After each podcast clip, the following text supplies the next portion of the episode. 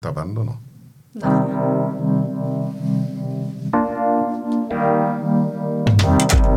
Bienvenidos a Decide Chile, by Anholster Labs, la primera plataforma de inteligencia electoral del país cuyo objetivo es cuidar nuestra democracia con información transparente y objetiva en nuestros procesos electorales.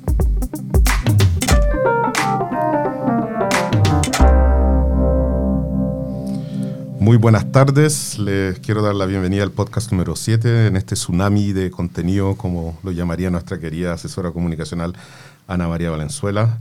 El titular del podcast de hoy son Mujeres y el plebiscito. Eh, tenemos el agrado y el, y el tremendo placer de acoger acá en nuestra casa a Francisca Valdés, que es la directora ejecutiva y cofundadora de Mujeres Empresarias. Fue directora de Chile Transparente y directora de la Fundación Superación de la Pobreza, y a Francisca Yuneman, abogada de la Universidad Católica, magíster en Derecho de la Familia de la Universidad de Barcelona, presidenta y cofundadora de Chile Mujeres, miembro del Círculo de Personas ICARE, miembro del Consejo Empresarial de Alianza del Pacífico, miembro del Consejo Mujer COVID-19, miembro del Comité Ejecutivo Un Camino Posible. Ese fue Cristóbal. Cristóbal tiró de ese currículum porque es consejero de Chile Mujeres. columnista La Tercera Pulso, elegía mujeres líderes por el Mercurio y mujeres empresarias. Es un placer tenerlas ambas acá. Muchas gracias por venir físicamente a nuestra oficina. Gracias a ustedes por la invitación. Y tenemos acá a nuestro director, eh, DJ y futuro youtuber, Total. según él mismo lo ha dicho, Cristóbal Uneos, y yo, Antonio Díaz. Muchas gracias por la visita y por querer aceptar conversar sobre estos temas tan importantes para nosotros. Eh, el tema de la mujer está cada día más instalado en la sociedad chilena, quizás un poco más tarde que otros países o que lo que nos gustaría a nosotros. Y desde la marcha de las mujeres del 8 de marzo hasta el enfoque género de la recuperación económica, hoy día el tema de la mujer está central. En todo, se discute más de la mujer, a pesar de que sean la mitad de la población, de lo que se discutía hace 10, 15 o hace dos años em, atrás. Y eso es algo positivo. Pero la, gran pregunta que nos hacemos nosotros y, a la cual las invitamos a conversar ahora es qué se viene para adelante en, este, en esta nueva conversación que podría empezar el 25 de octubre con, con el plebiscito, dependiendo si se aprueba que se cambie la constitución. Em, y nosotros nos imaginamos que eh, muchas cosas no van a ser como eran antes, ¿no es cierto? Para bien. Y queremos preguntarles un poco qué rol van a jugar las mujeres, qué oportunidades hay, qué temas son primordiales que se deberían discutir, qué temas no son de la Constitución em, y cuáles sí podrían serlo em, mirando hacia adelante. Em, no sé si quieres partir tú. las dos se llaman Francisca, así que me, va- a resultar un poco difícil como hacerle la pregunta, pero Fran Valdés, em, ¿por, qué, por qué ha costado tanto que la mujer tenga una participación mayor en todas las esferas de la, de la sociedad? Tú has mirado mucho desde el punto de vista de, de los líderes de opinión, las grandes empresas, em, y ha costado más, más, más de la cuenta. ¿Nos, nos quieres contar Sí. un poco tu visión? A ver, yo tengo una visión, yo soy bien positiva para todo. Yo tengo una visión de que los últimos 20 años hemos avanzado en estas materias. De un 35% de la fuerza laboral llegamos a un 53% en enero de este año. En el emprendimiento hay muchas mujeres que emprenden. Eh, en el tema educacional, la mujer tiene niveles de estudio iguales o superiores a los hombres. Terminan antes las carreras, tienen mejores evaluaciones. Eh, por lo tanto, veo que hemos avanzado. Efectivamente, hay algunos temas que ha sido mucho más lento de lo esperado. Por ejemplo, las mujeres en política, las mujeres en la alta dirección de las empresas, en los gobiernos corporativos. Pero hay una tendencia a eso. Y como tú bien dices, el tema ya está instalado y eso ayuda mucho. Pero estar instalado no significa que haya un convencimiento total de todos los sectores en la importancia de este tema. Entonces, primer, primera preocupación que, que- que traigo a la mesa, que es que no sé si tener una nueva constitución va a solucionar este problema. O sea, aquí, aquí hay un tema de eh, cultural, hay un tema generacional, hay un tema de que si no nos hacemos cargo de incluir a las mujeres, que es una mayoría minorizada, eh, estamos perdiendo valor, estamos perdiendo talento. Y, eso no le hace bien al país, a una empresa, a nadie. Fran Yuneman, tomando esa misma perspectiva, la- las mujeres, y, y a ti te tocó participar, ¿no es cierto?, en, cuando se redactó la reforma constitucional, la parte de, de la paridad de género, ¿no es cierto? Hubo toda una discusión sobre si era necesario o no era necesario tener esta paridad de género y hubo una discusión bastante interesante, rica en la perspectiva de distintos puntos de vista y al final imperó Tú, tú, incluso hiciste propuestas, ¿no es cierto? Y Chile Mujer estuvo metido. ¿Nos quieres contar un poco qué, qué, lecciones saca tú, sacas tú de ese proceso mirando a, lo, que, a lo que se viene? Bueno, la paridad en la Constitución fue algo que como Chile Mujeres no, nos sumamos y nos sumamos con, con Campino, mi, eh, mi socia, con fundadores Chile Mujeres, porque eh, nosotros como, como, como, fundación nunca hemos promovido en general hasta el momento las cuotas, las cuotas por ley. Pero este era un caso distinto, era un caso distinto porque eh, tiene que ser una constitución, si es que el país, ¿cierto?, dice y eh, decide hacer una nueva constitución, tiene, tiene que ser una nueva constitución muy representativa y con mucha legitimidad. Y para que tuviera esa representatividad y esa legitimidad necesitábamos que la mitad de los ciudadanos, que son las mujeres, estuvieran representados, porque como dijo la, la Fran Valdés, las mujeres tenemos la capacidad, hay mujeres expertas que pueden aportar muchísimo.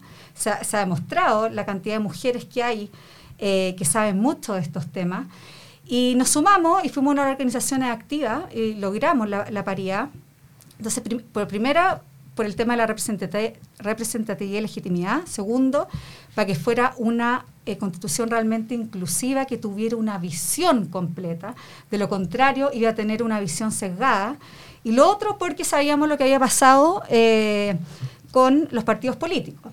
Eh, tenemos una ley que efectivamente exige que haya un 40% de candidatas o candidatos, o sea que ninguno de los dos géneros quede con un menos, menos de un 40%. Pero al haber sido un 40% de candidatos y no un 40% de electos, ¿qué es lo que pasó? Lo que pasó fue que eh, cumplieron con la cuota de candidatos, pero no logramos llegar al 40% de representación de mujeres porque a muchas se las puso en distritos donde se sabía por parte de los partidos políticos que no iban a ser elegidas. Por lo tanto, teniendo ese antecedente de comportamiento de los partidos políticos para elección de diputados y senadores, llegando apenas un 21% en vez de un 40% de diputadas eh, y un 25% de senadores en vez de un 40%, dijimos, el sistema no está funcionando, va a estar controlado de la misma forma, el sistema de elección va a ser igual que el de diputados, por lo tanto acá hay que hacer algo diferente. Somos el primer, país del mundo, tenemos mucha responsabilidad las mujeres, tenemos que lograr buenos nombres, tenemos que lograr que mujeres capacitadas, con gran experiencia, eh, mujeres que sean... Eh, eh, que realmente aporten, y, hay muchas, y tenemos que levantarlas y animarlas a que se sumen y sean candidatas para redactar la nueva constitución. Yo, hoy día en la mañana estuvimos con Rodrigo Valdés y una de las frases que él mencionó es que la constitución tiene que ser de todos y de nadie. Eh, que no la había dicho él, sino que estaba prefaciando una, una abogada española que lo mencionó cuando hicieron la constitución española.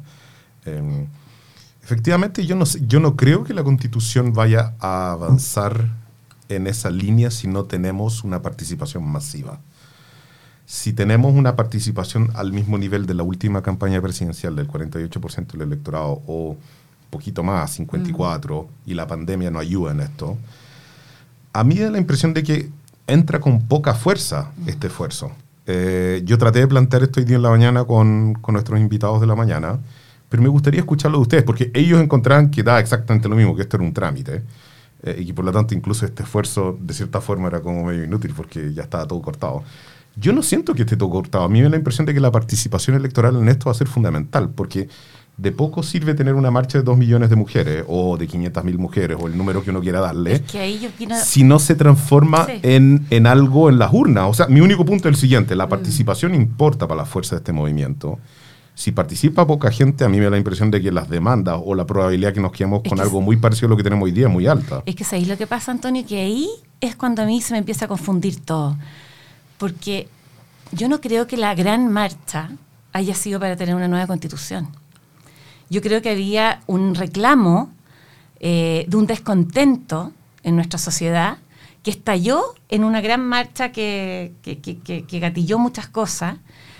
Y, y de hecho, hay una encuesta que, que lo comentó Carlos Cáceres eh, del, del Centro de Estudios Públicos, que se hizo en noviembre del año pasado, y dentro de las preocupaciones que tenía la gente, un 3% le preocupaba la constitución. O sea, la marcha, el reclamo, el descontento no fue para tener una nueva constitución. No. Y el miedo que me da es que la gente se está armando una expectativa de que por tener una nueva constitución vamos a solucionar todos nuestros problemas. Entonces, la marcha de las mujeres es un, es un tema que levanta los temas de las mujeres y que se tiene que solucionar ayer. Sí, estoy de acuerdo. Yo, yo no estoy tratando de unirlas, yo estoy tratando de llevar a un punto que es el de la participación de los más jóvenes, que ha sido eh, y es el desafío eh, hoy en día. Que como que no quieren ir a votar, decís tú. O sea que No están era, motivados. Es que ese era el gran tema. Y si yo fui a dejar a mi señora a la marcha del, del 8 y una de las cosas que me sorprendió fue eh, justamente la, la participación de jóvenes, de, de lolas, de, de mujeres de 18, 17, 15 años, muchas jóvenes. A, a mí me sorprendería si eso no se transforma en un movimiento mucho más eh, mucho más profundo, yo diría. Siempre los teléfonos son en el momento pro- No yo, yo creo que recogiendo lo que dice la Fran Valdés, yo creo que es, es- es verdad que hay una expectativa, hay una burbuja de, expecta- de expectativa, ¿no es cierto? La Mm. gente, eh, mucha gente cree, nosotros tuvimos un podcast aquí, em, el primero de esta serie, con, con gente de ollas comunes de la, de, la, de la Pintana, donde ellos decían, oye, yo quiero esto, esto, esto, esto, esto, esto. Yo creo que muchas de esas cosas la constitución no las va a resolver, ¿no es cierto? No es el objetivo de la constitución, la, la constitución es la regla del juego generales, no es nada más que eso, no es la solucionática específica. Em, y en ese sentido, las autoridades, los partidos políticos, los líderes de opinión han- no, han, no han aterrizado lo que significa una nueva constitución en términos prácticos, ¿no es cierto? Yo sí creo, y esa es la parte en que soy más optimista, es que va a sentir que este país nos pertenece a todos, ¿no es cierto? Mm, Que estas son las sí. nuevas reglas y es una parte en positiva del, del- de lo que Claro. se viene hacia, adelante, lo que dice Antonio, la constitución es de todo, pero no es de nadie. Em, que hoy día hay una cierta em, crisis de legitimidad em, que no, no sabemos si se resuelve o no se resuelve con, con- con la constitución, pero es una oportunidad de conversar hacia adelante. Y ahí el desafío es, y, y usted y tú lo has visto y también en Chile Mujer lo han visto, cómo, cómo lograr que las mujeres se atrevan a, a- a- a competir, a- porque una cosa es que sean las candidatas y otra que estén, te tengan asegurado el cupo, otra cosa es que se atrevan a hacerlo, ¿no es cierto? Porque uno Sí. escucha a empresas, ¿por qué no tienen más mujeres gerentes de primera línea? Y dicen, es que nadie quiere ser.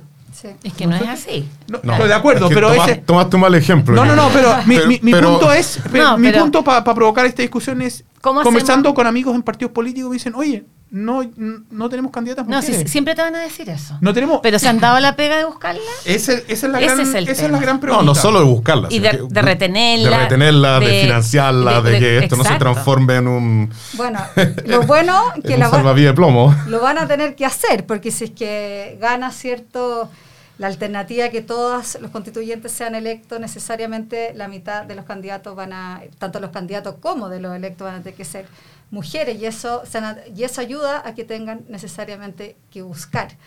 Porque, y eso es una de las gracias de- de- de esta cuota, pero yo, siguiendo la idea de Antonio, de qué importante es que ejerzamos nuestro derecho a voto, de nuestro derecho, o sea, ser ciudadano es tener derecho a voto. Entonces, el, por supuesto que están los derechos a manifestación, pero no hay nada más maravilloso que poder decidir quiénes nos representan. Y realmente, el plebiscito no nos va a decidir quién nos representa, pero sí si vamos a tener o no vamos a tener una nueva constitución, el decir ya está ganado, ya está todo hecho, es, eh, es un error, nadie lo debería decir, porque sabemos que todas las encuestas y cada vez la tendencia de las encuestas es que de repente se producen a último minuto revés súper determinante, por lo tanto yo creo que es el llamado, por favor participen, las mujeres dentro de la baja participación que tenemos, que está en general a niveles de países, en, en Estados Unidos un 40% de la gente va a votar, eh, nosotros queremos que vayan Ahora, a votar, que las mujeres vayan a votar, Yo, que las yo estoy, personas yo vayan estoy a votar. súper de acuerdo, pero ¿qué momento más inapropiado estamos viviendo?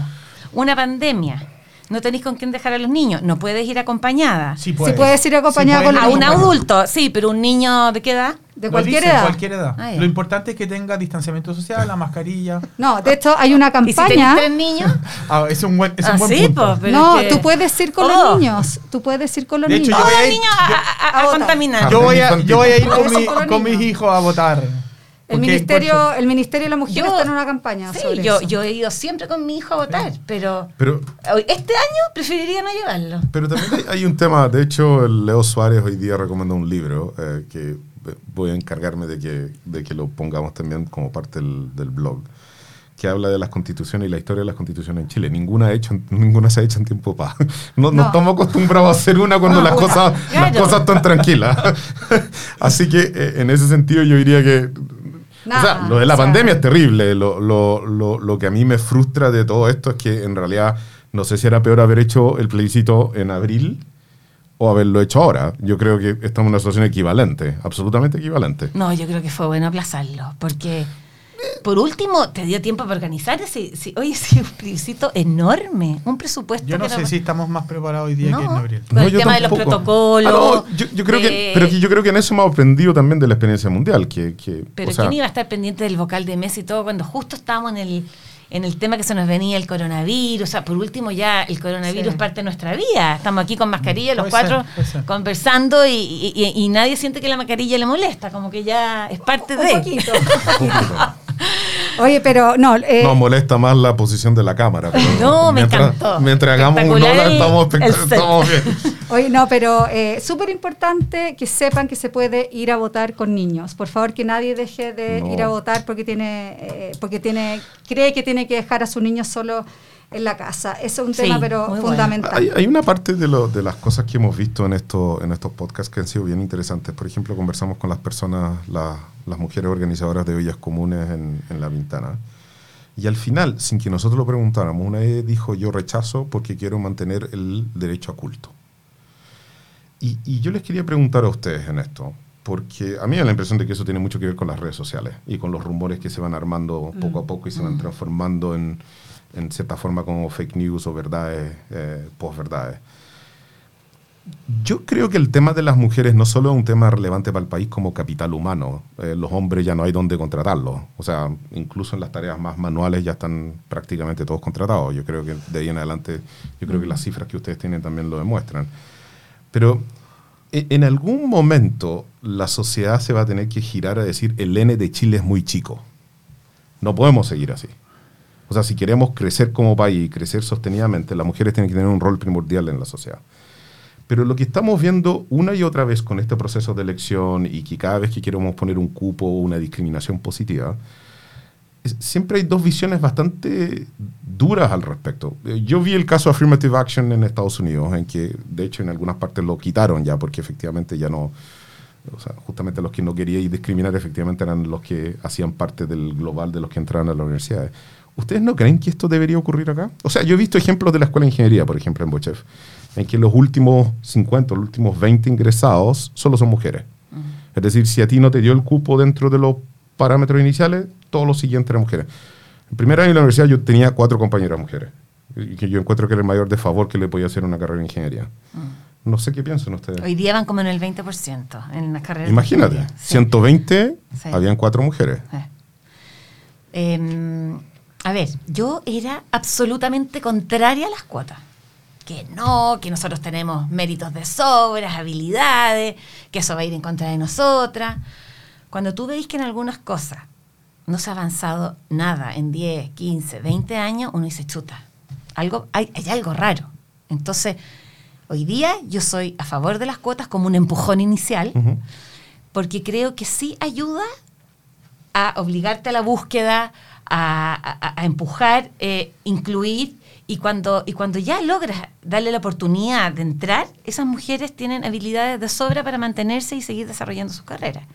Pero como tú bien dices, es un problema. O sea, el capital humano, están los recursos, capital, huma- capital de trabajo y, y no sé qué más en economía, eran tres factores. El capital humano es el que tenemos. Y si no sabemos aprovecharlo, Chile pierde al final.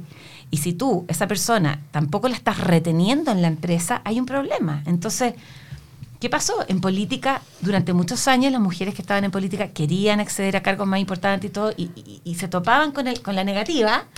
y, la, ley les puso esta cuota y, ayudó. En las empresas públicas lo mismo, una pequeña cuota. Entonces, que lata que sea así, me encantaría que hubiera sido un, tema más voluntario, eh, pero si no, estoy a favor de este empujón como algo que momentáneo, hasta que se logre cambiar esa estructura mental del desbalance.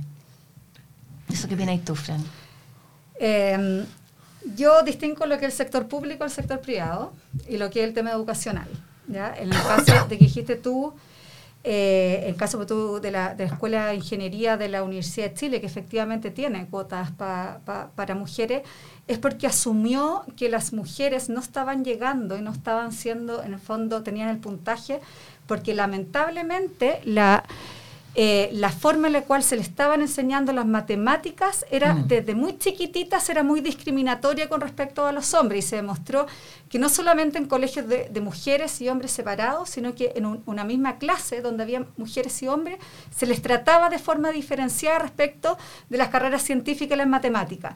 Por lo tanto, lo que hizo, eh, por ejemplo, la Universidad de Chile fue asumir esta deuda educacional que teníamos como país porque se demostró que si es que las condiciones de educación fueran exactamente iguales, no habría ningún tipo de problema en el ingreso de las mujeres a ese tipo de carrera. Entonces, eso lo que está reconociendo es un defecto en nuestro sistema educacional que se quiere reparar en la, en la universidad. Entonces, al final es justo es justo haberlo hecho y yo, yo considero que es una muy buena política y lo bueno es que fue una política voluntaria. Lo mismo de las empresas públicas, que eh, en, el, gobierno de la presidenta Bachelet se estableció la cuota voluntaria de un 40% de género para hombres y mujeres mínimo dentro de las empresas públicas, se mantuvo por el actual presidente, ha ido aumentando, ya estamos muy por sobre el 40%. Entonces, ese tipo de iniciativas son fantásticas. Ahora, establecer una cuota, por ejemplo, de directoras mujeres para una empresa privada, yo por lo menos, puede que cambie opinión el próximo año, yo por lo menos ahora no estoy de acuerdo porque creo que el sector privado no es lo mismo que el sector público que se paga con los impuestos de todos, ¿ya? Eh, el sector privado son emprendimientos privados, tiene que tener la libertad para elegir, lo que creo que es un error, que se están perdiendo y son empresas que van a quedar desplazadas y que no van a ser capaces de evolucionar de la misma manera. O sea, es un tema de negocio que lo cual se están perdiendo. Y yo creo que ahí hay una diferencia. Pero Francisca, tomando... ya. Todo súper bueno el chiste. Disculpen, pero, pero tomando el punto que tú, que tú mencionas, Fran Juneman, eh, últimamente han salido varios presidentes de compañías muy importantes en el mundo, diciendo que el rol de la empresa no es solo el ganar, plata, eh, y, tiene que tener un sentido. ¿Qué sentido pueden tener estas empresas? Y, lo, planteo abiertamente dentro de la pandemia que, estamos viviendo hoy día. Si la conexión que tienen ellos con el mundo no es diversa. Yo creo que independiente que las mujeres, y, lo quiero, no lo quiero decir desde el punto de vista de la capacidad, sino que de la probablemente de, de entregar como parte de su aporte en un directorio esta diversidad de, de una mirada un poco distinta, eso, eso debería ser parte de una métrica. Es que yo estoy, o sea, estoy totalmente de acuerdo. Yo creo que son las métricas. Está, en Chile tenemos la norma 386 de la CMF que te obliga a establecer indicadores de género, que tuvo consulta pública. Nosotros como Chile Mujeres fortalecimos y, presentamos propuestas para fortalecer en esta consulta pública los indicadores de género, se tienen que transparentar.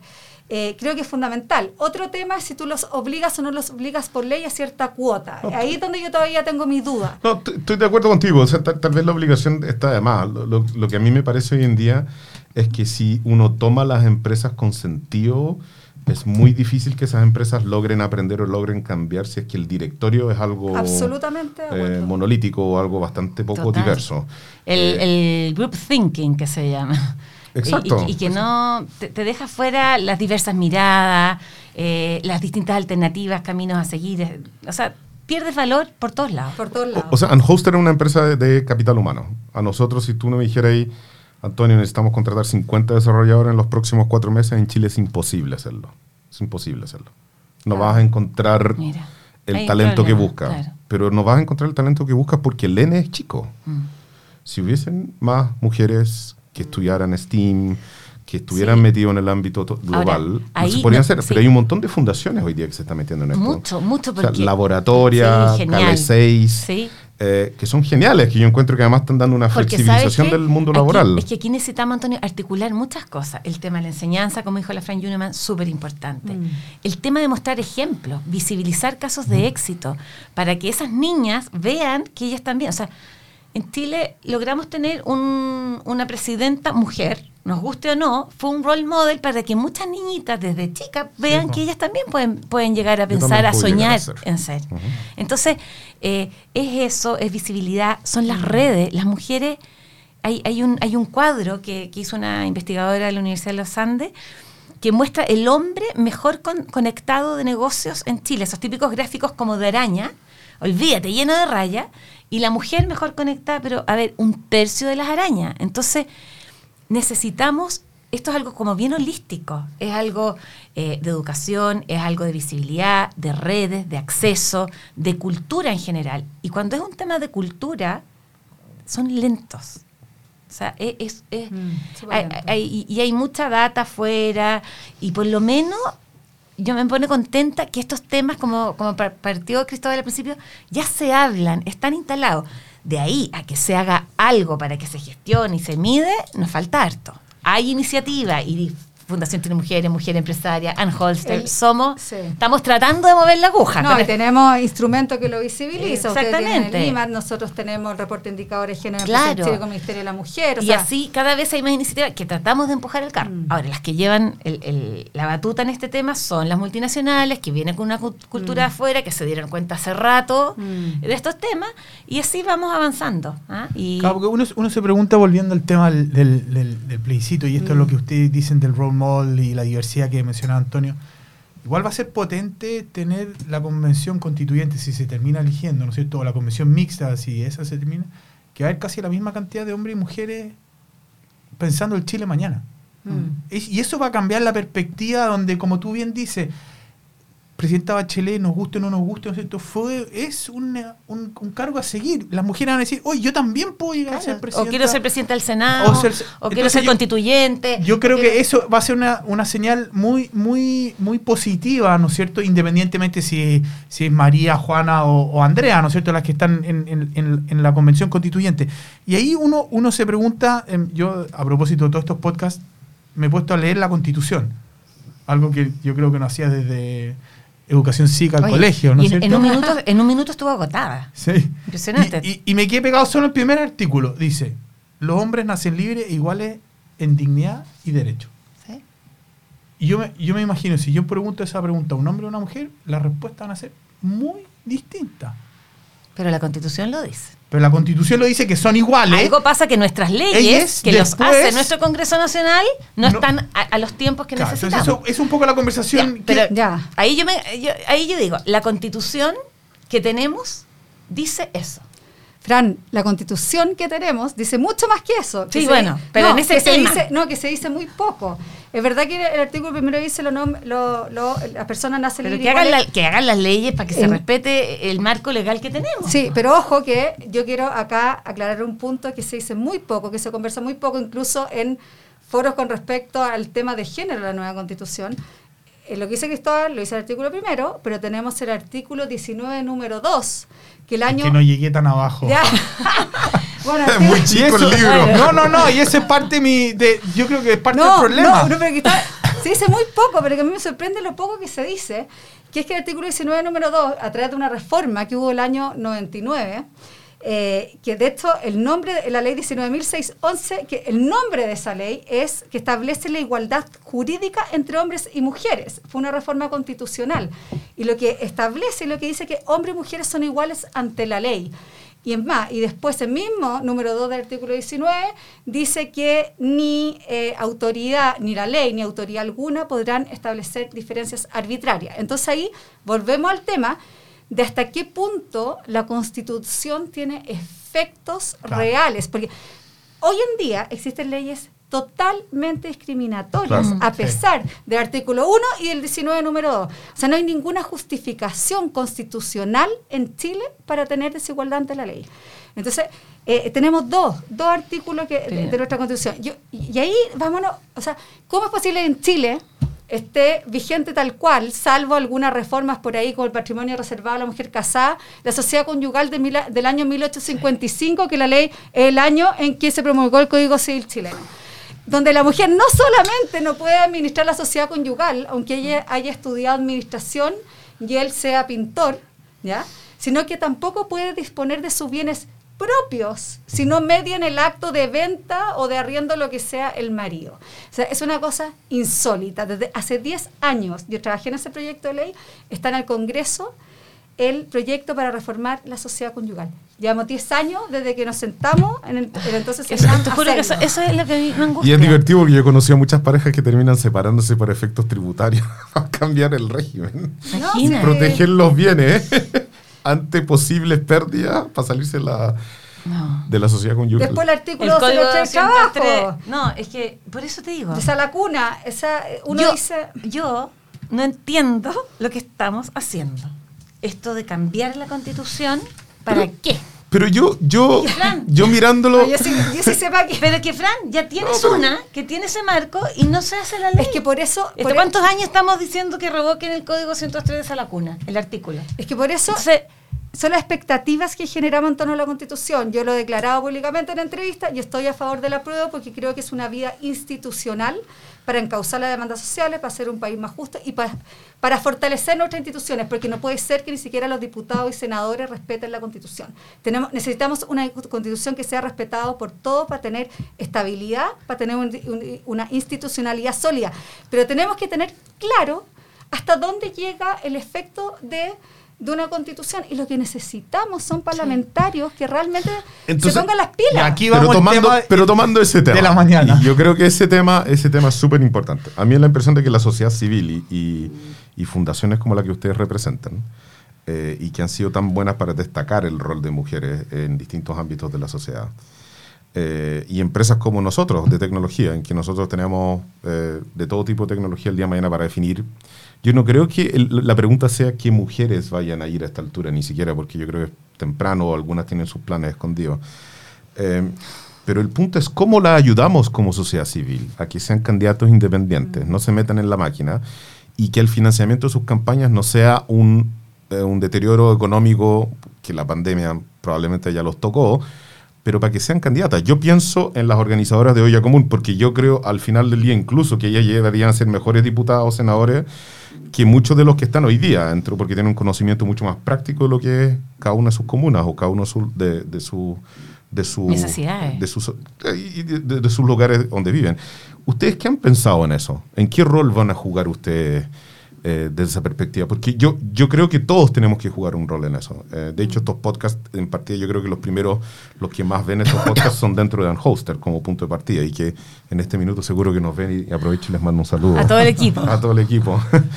No, pero, pero ¿qué piensan ustedes en esto? Porque yo creo que, del punto de vista constitucional, yo creo que tendremos cada uno nuestras miradas, pero el punto de vista hay que llenar ese 40% en alguna parte. Pues no, no, no, no tenemos que quedarnos con candidatas, sino que con elegidos y ojalá sin tener que tocar el punto del 40%. Que saquemos a uno más votado y entremos dentro de la polémica, oye, sacamos a alguien más votado para poner a una mujer menos votada o lo que sea, que, que yo diría que sería parte de la discusión fome. Claro. Sí, yo creo que, mm, a ver, las conversaciones que yo he podido tener presenciales son re pocas, harto, harto plataforma, harto Zoom. Eh, hay mucha incertidumbre al respecto y como que estamos esperando el resultado del 25 de octubre para actuar. Que ya, ya estamos un poquito tarde, pero sé de gente que anda en búsqueda eh, para empujar a, que más mujeres participen. Me, me- me han hecho llegar de todas partes, oye, si conoces a alguien, o sea, hay, hay una búsqueda más por debajo porque no están públicas, por, por datos, por qué sé yo, para levantar más nombres de mujeres y ojalá si hay mujeres que nos están viendo, que nos están oyendo, que se contacten y que, y que podamos eh, de alguna manera eh, derivar esa, eh, esas posibles postulantes. Pero, eh, pero a mí me preocupa que estemos conversando de esto y no de cómo vamos a solucionar el tema de la salud, de la educación, de, ¿cachai? Como que digo, Es que mal. hay que caminar y mascar chicle a la vez. Yo creo que. No, pero es que, pucha, tenemos tantas necesidades hoy día. Yo, que- yo la verdad que voy a ser súper honesto con lo que les voy a decir. Yo soy escéptico, o sea, creo que la votación que se viene, si no hay una gran participación, soy súper escéptico del resultado. Yo creo que va a empoderar el Congreso a actuar paralelamente a la constituyente o a la comisión mixta y imponer una agenda de lo que ellos quieren.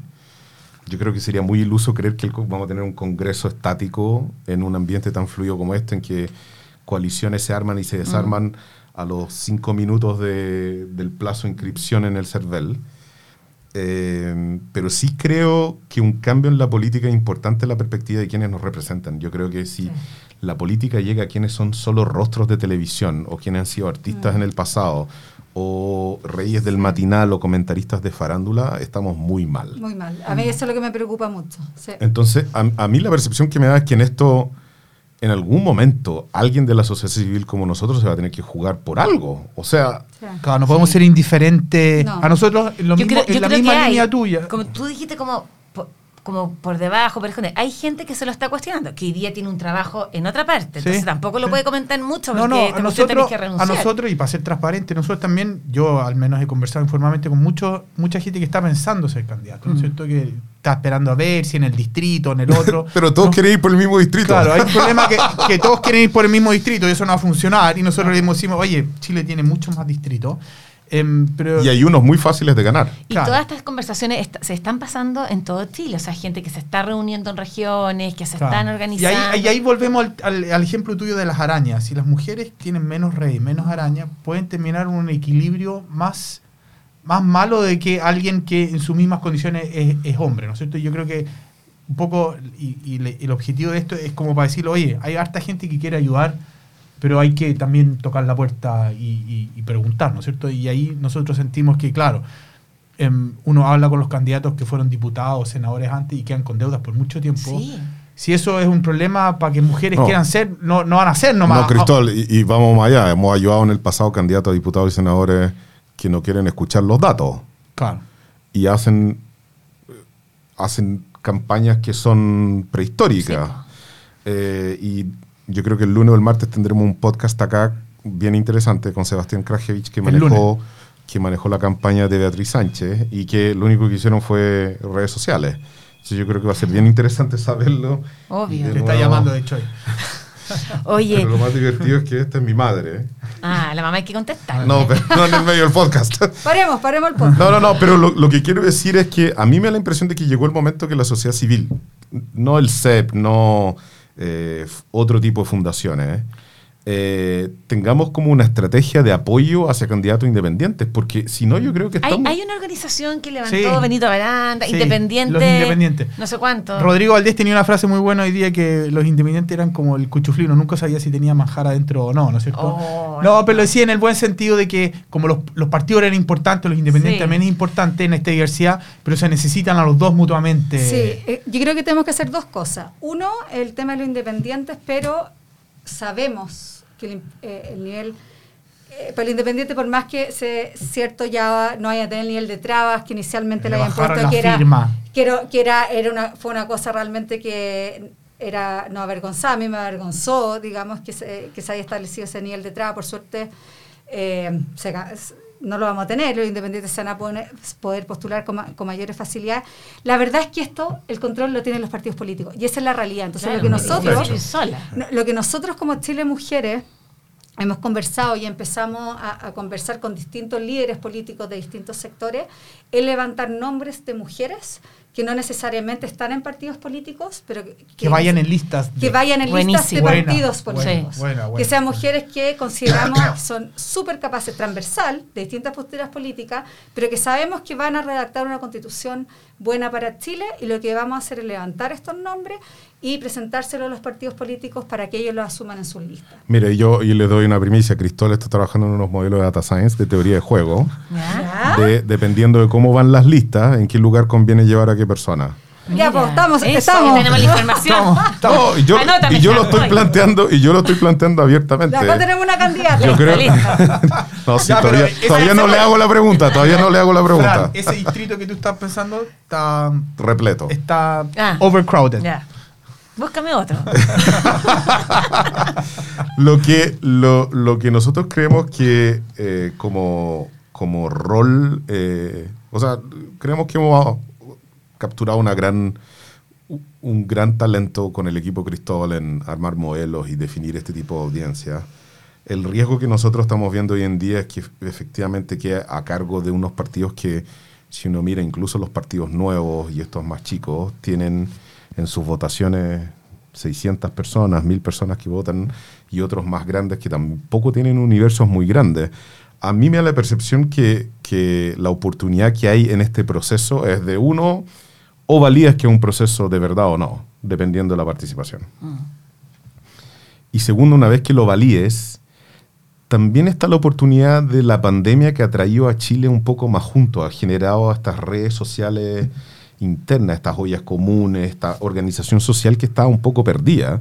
Y me da la impresión de que ahí puede nacer otro tipo de liderazgo que deberíamos tratar de, mm. de, levantar y incentivar, porque si no es como que estamos en una crisis de talento en que gente que podría ser no tiene ninguna gana de ir porque es literalmente tirarse al barro. Y gente que no tiene nada más que hacer, lo hace porque está dispuesta al barro si llevamos la conversación al barro, como que no hay mucha solución en esto, ¿cierto? Yo creo que algo, algún rol más allá tendremos que hacer gente como, como nosotros que está del, del otro lado para poder apoyar. Eh, sí, yo creo que tenemos una responsabilidad en la construcción de un mundo mejor. Y si, y si está esa posibilidad, animar a la gente, a entusiasmarla, pero a algo, o sea, como dice la Fran, con un apoyo de un partido detrás, con algo, porque ¿cómo vaya a tirarte solo a la piscina si, mm. si no está ninguna posibilidad de que te puedas dar a conocer solo. Sí.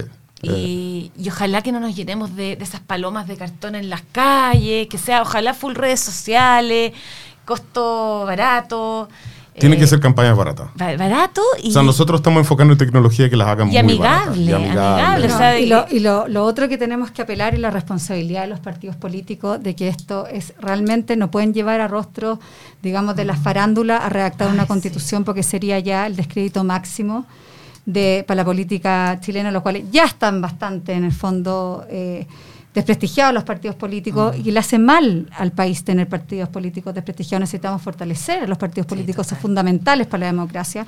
Y, se la tienen que jugar para demostrar que llevan a personas, no las más conocidas, eh, para sacar más votos, sino que también personas que pueden ser conocidas, exministros. Hay un montón de personas que pueden ser candidatas con una experiencia maravillosa pero que tengan la seriedad de demostrar a, través de esos candidatos que le dan ellos consideran que la constitución es lo más serio para un país.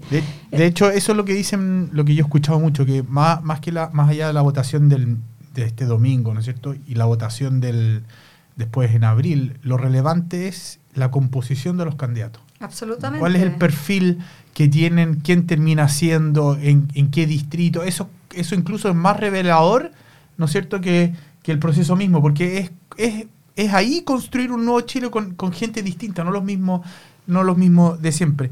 Nosotros publicamos el, el, domingo salió un estudio que, que, hicimos junto con la Universidad de Los Andes, de la Escuela de Negocio, em, donde una, una... Lo vi, lo comenté. Sí, una, una, una cosa que nos llamó mucho la atención es que le preguntamos a estos líderes, de, a hasta a la élite, ¿no es cierto?, cómo veía la, participación de mujeres en altos cargos directivos. Y sorprendentemente veían una participación mucho menor de la que había según los datos que trabajamos nosotros.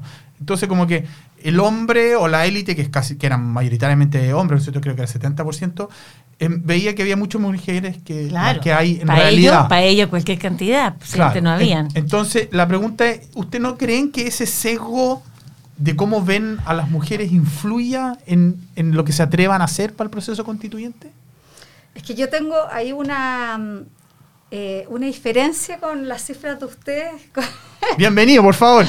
Ya, lo que pasa es que, según ustedes, que el 31% de los cargos, en el fondo, eh, directivos eh, altos, están ocupados por mujeres. La percepción. no, la, no, no, no, no, la percepción, el, 23%, según el estudio de ustedes, que la percepción sobre desigualdad en la élite chilena, el 23%, de los encuestados dijo que eh, los cargos directivos altos estaban ocupados por mujeres eh, y ustedes concluyeron que eh, en el fondo subestimaba porque ustedes, se- según ese- eh, sus datos, eh, ocupan el un 30, 31%. sí. 31%. Pero resulta que se- depende cuál es, eh, según el reporte de indicadores de género de la empresa en Chile que nosotros hicimos con el Ministerio de la Mujer, Chile Mujeres con el Ministerio de la Mujer y el Ministerio de Hacienda, de las empresas que le reportan a la CMF, que de todas las 450 empresas que le reportan a la CMF, prácticamente 900.000 personas que trabajan en esa ne- empresa, tenemos que apenas un 10%, s- con- 10,6% están en directorios y apenas un 20% están en gerencias de primera línea.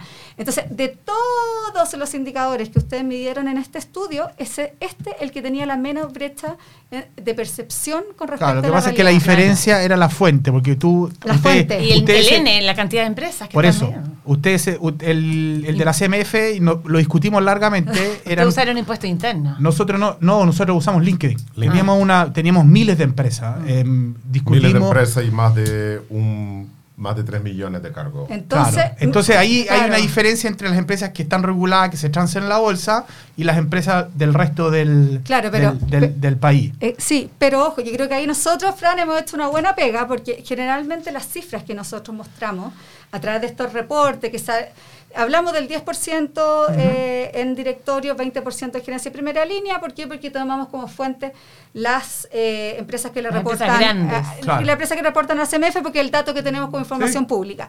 Entonces, yo eh, me leí el estudio completo, vi todas las cifras, todas las brechas, y creo que en este punto, según la fuente que nosotros manejamos, creemos que es donde menos eh, perdido está la, la elite. La elite.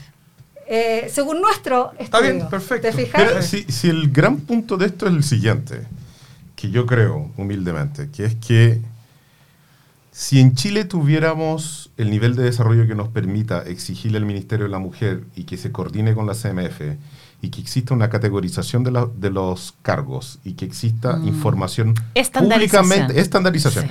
y, que, y que esa sea seguida por todo el mundo, sería súper fácil, tendríamos una cifra. Mm. Si el problema pasa cuando tenemos que interpretar juntar cargos en uno y un problema que estamos viviendo hoy en día con, el- con- con un tema que estamos haciendo con, con Mujeres empresarias. con mujeres empresarias, antes que me equivoque, Sí.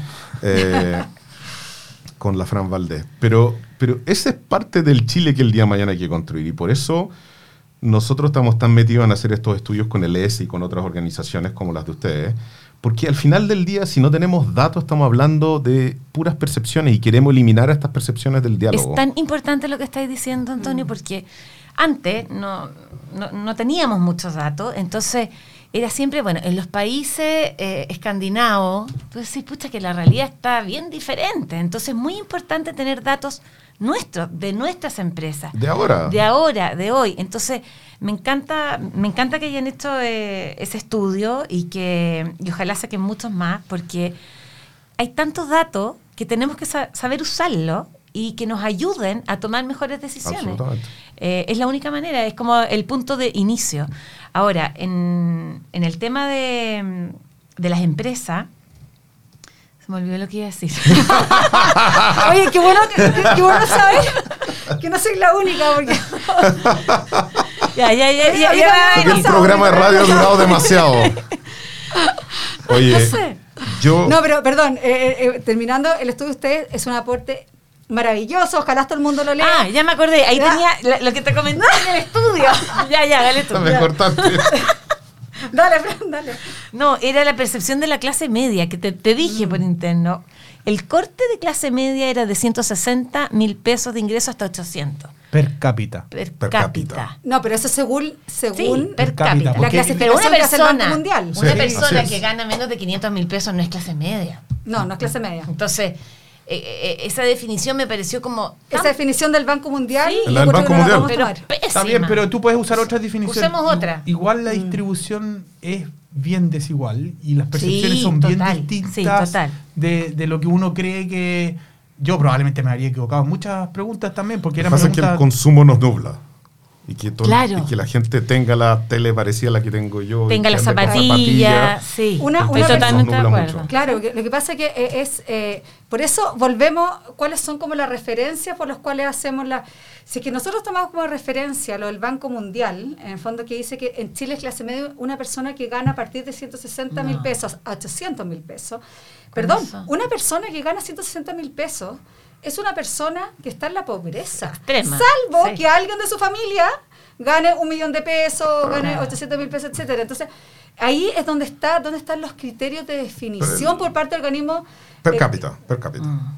Claro, pero por por eso, si yo hubiera puesto el corte en 170, en 200, no habría hecho mucha No, diferencia. pero el gobierno, el, el gobierno 500 chileno ocupa de No, no, pero más. ojo, que es per cápita, entonces yo tomo el Mm. ingreso de la persona y lo divido por los miembros del hogar. Claro. Esto ha, Claro. ha generado un montón de discusión, Sí. Sí. la gente no sabe, confunde per cápita con ingreso a la persona, quizás nosotros ahí podríamos haber hecho un esfuerzo Sí, de... palos no han llegado por todos lados. Ah, del- ¿sí? Sí, no, pero está bien, es parte del... Están del- revolviendo el gallinero. Sí. Sí. Bueno, de eso se trata. Sí. No, Oye- sí, es que eh, ahí hay un tema, es súper fuerte leer que en Chile es, que se es clase media, así es que entonces ahí, ahí va... Sí. Bueno, uno- Yo, uno, yo, uno- uno aprende. Yo les quiero agradecer y para ir cerrando, yo, yo encuentro que tener organizaciones como las de ustedes que están tratando de poner datos en temas tan esenciales como esto es fundamental.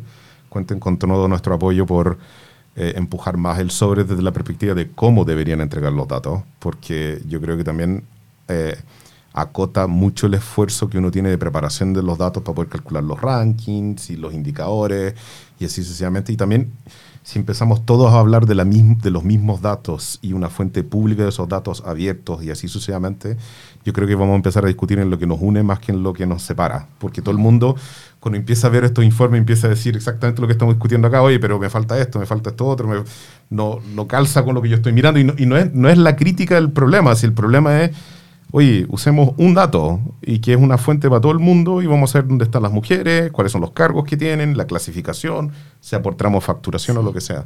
Así que si quieren terminar, yo encantado de escuchar sus palabras finales. No, yo para cerrar, eh, que me quedé enganchada con la norma 386, y yo sé que le falta harto para mejorar, pero fue un paso ¿ah? que te obliga a las empresas que le reportan la CMF contar lo que están haciendo en temas de género. Ojalá sea más estandarizado, porque así la data se puede eh, usar, ¿te fijas? Y usar información pública disponible es muy importante para organizaciones como la nuestra. Así que nada, me quedo con, con la tarea de, mm, a través de todo mi esfuerzo, animar a que más mujeres participen. Eh, yo creo que aquí nadie sobra y es súper importante que todos vayamos a votar el 25 de octubre. Nosotros encantados de hacer un podcast con ustedes a futuro, en que digan todas las herramientas que podemos ofrecer para las que quieran ser candidatas. Genial. Eh, y a todos los independientes, para que algunos de mis socios no se sientan. Así que yo les Claro. agradezco, Fran, no sé si... Sí, no, darle las gracias, el mismo llamado, eh, voten, ser ciudadana y ciudadano es precioso, eh, se ejerce a, a través del derecho a voto la ciudadanía, así que ojalá que tengamos una súper buena eh, participación y también tengamos tanto en el plebiscito como que tengamos una súper buena participación de mujeres para candidata a la, a la eh, a- para redactar nuestra nueva constitución y el pedido a los partidos políticos que presenten personas que realmente tengan las capacidades, las competencias para hacer una buena constitución para nuestro país, porque esto no es broma, no es chacota, está la vida de las personas, los ingresos de las personas, las posibilidades de desarrollo de los chilenos. Así que muchas gracias por la invitación. No, gracias a ustedes. Gracias, Gracias a ustedes. Antonio. Un honor compartir aquí con la Fran la conversa. Decide Chile by Ann Holster ¿Estamos o Labs está conformado por un grupo de profesionales comprometidos que a través de su expertise tecnológico entregan análisis y contexto como un beneficio directo a la comunidad en procesos electorales.